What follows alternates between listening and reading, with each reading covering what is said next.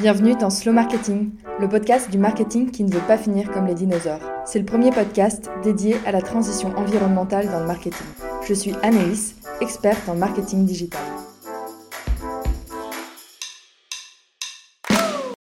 Bonjour à tous Dans ce troisième épisode de Slow Marketing, on va répondre à cette question.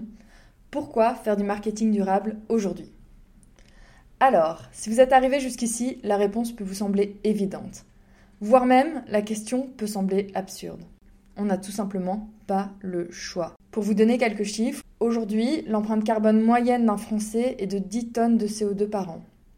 L'objectif fixé par l'accord de Paris est de 2 tonnes par citoyen d'ici 2050. Pour arriver à cet objectif, tout le monde doit faire un effort et à tous les niveaux. Le marketing et la communication ont un grand rôle à jouer à la fois sur les produits et services dont ils font la promotion et sur les moyens utilisés pour en faire la promotion.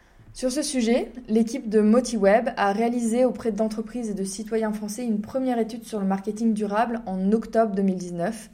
Elle date un peu, mais on peut retirer cette information suivante. Deux répondants sur trois considèrent que le marketing a un impact négatif sur l'environnement. Seulement voilà, malgré l'urgence climatique, tout le monde n'est pas prêt à passer à l'action. J'ai donc réfléchi à plusieurs raisons, autres que sauver la planète, pour passer à un marketing responsable et durable pour son entreprise. La raison numéro un, et selon moi la plus importante, en tout cas celle qui parle le plus aux entrepreneurs et aux chefs d'entreprise, la réduction des coûts.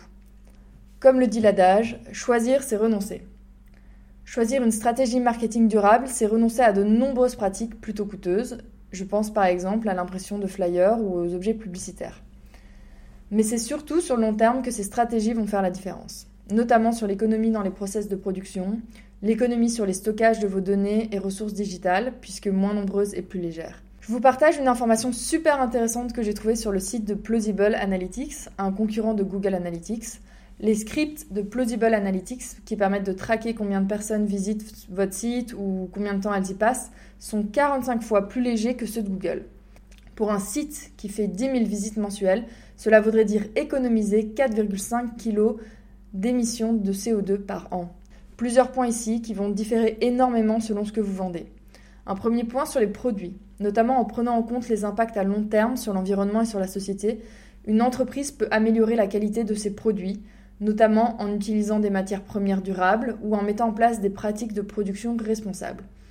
J'ai trouvé ce chiffre, 65% des Français déclarent orienter leur achat selon leurs valeurs personnelles et 80% se disent très sensibles aux questions environnementales.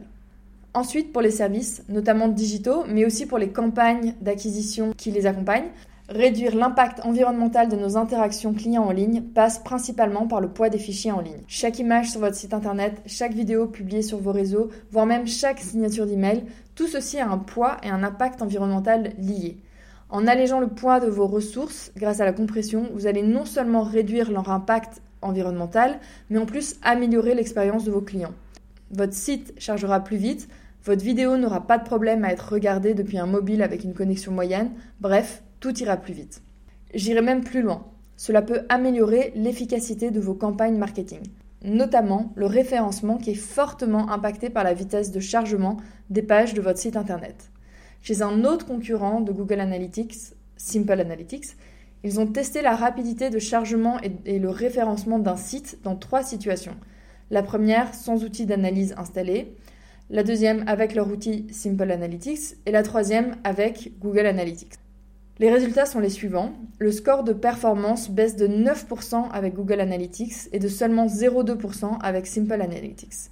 Ce sujet des outils d'analyse de votre site internet et notamment de leur impact environnemental, mais aussi sur vos stratégies et vos résultats marketing, a été pour moi un véritable déclencheur d'une prise de conscience qu'on a des vrais leviers d'action dans nos pratiques de marketing et qu'on peut faire mieux. J'en ferai un épisode dédié sur le sujet, donc si vous n'avez pas tout compris, si c'est encore un peu flou et si j'étais très rapide, il y aura un épisode à venir et n'hésitez pas si vous avez des questions ou des ressources à me partager d'ici là. Ensuite, je passe à la raison numéro 3, améliorer votre image de marque et construire un avantage concurrentiel. Votre entreprise peut booster sa réputation en mettant en avant des valeurs comme le respect de l'environnement, la durabilité des produits ou encore le bien-être au travail qui sont de plus en plus importantes pour les consommateurs, prospects ou clients. Et traduire ces discours en actions concrètes, en prise de position forte ou en innovation, c'est clairement un élément de différenciation vis-à-vis -vis de vos concurrents, un atout compétitif indéniable. Parallèlement, selon l'étude Responsabilité, éthique et durabilité, 26% des Français seulement estiment que les marques communiquent suffisamment sur les engagements. Donc il y a clairement une prise de parole à prendre ici sur ces sujets.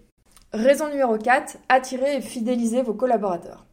En mettant en place une stratégie de marketing durable, une entreprise peut attirer et fidéliser des employés qui partagent les mêmes valeurs et qui sont engagés dans la durabilité.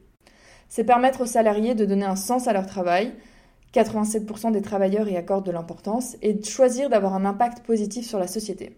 Selon le baromètre des enjeux RSE qui date de 2017, 71% des personnes interrogées pensent que leurs entreprises devraient s'engager plus qu'elles ne le font aujourd'hui sur les sujets environnementaux et sociaux. Et enfin, raison numéro 5, anticiper le cadre réglementaire. Bon, je manque un peu d'informations sur le sujet, j'ai d'ailleurs euh, vraiment hésité à l'ajouter à la liste, mais bon, je pense que ça reste important. À ma connaissance aujourd'hui, les lois en cours sont très très loin d'être euh, contraignantes sur le marketing. Néanmoins, les choses peuvent changer. Avant le RGPD, c'était bien la jungle des informations personnelles, donc pourquoi pas. D'ailleurs, à ce sujet, si vous avez plus d'informations sur le cadre réglementaire sur la RSE et comment ça peut impacter le marketing et peut-être comment ça va pouvoir évoluer dans les prochaines années, je suis preneuse. Donc n'hésitez pas à me contacter. C'est tout pour aujourd'hui. Rendez-vous la semaine prochaine pour un nouvel épisode. Si tu ne veux rien louper, abonne-toi à la newsletter Slow Marketing ou à mon compte LinkedIn Anaïs Baumgarten. Tous les liens sont dans la description. Je vais ajouter aussi tous les liens des études euh, et des ressources citées. Merci pour ton écoute. À très vite sur Slow Marketing.